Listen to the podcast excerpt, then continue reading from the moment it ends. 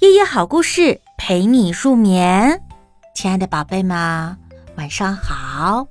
昨天晚上啊，我们讲了一只小兔子的故事。今天呢，我们又讲另外一只小兔子的故事。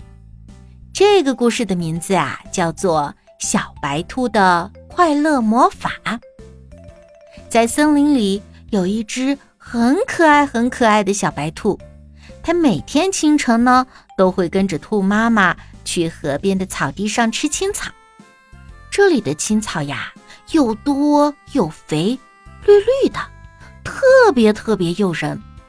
不过呢，小白兔啊，最最喜欢的是小河里面游来游去的小鱼。吃着青草，望着河水里的倒影，几条小鱼就游了过来。小白兔，你和我们一起玩好吗？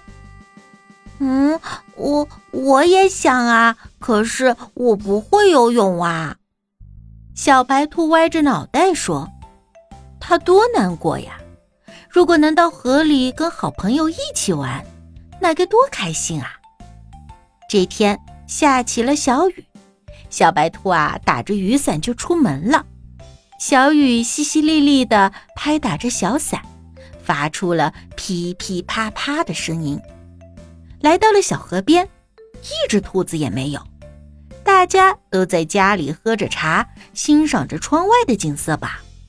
小白兔心想着，小鱼们大概也不会出现了。忽然，水面上冒起了小泡泡，一个，两个，三个。哇，是小鱼们在水里快乐的游戏呢！它们用小尾巴拍打着水面，溅起了一朵朵的小浪花，真好看。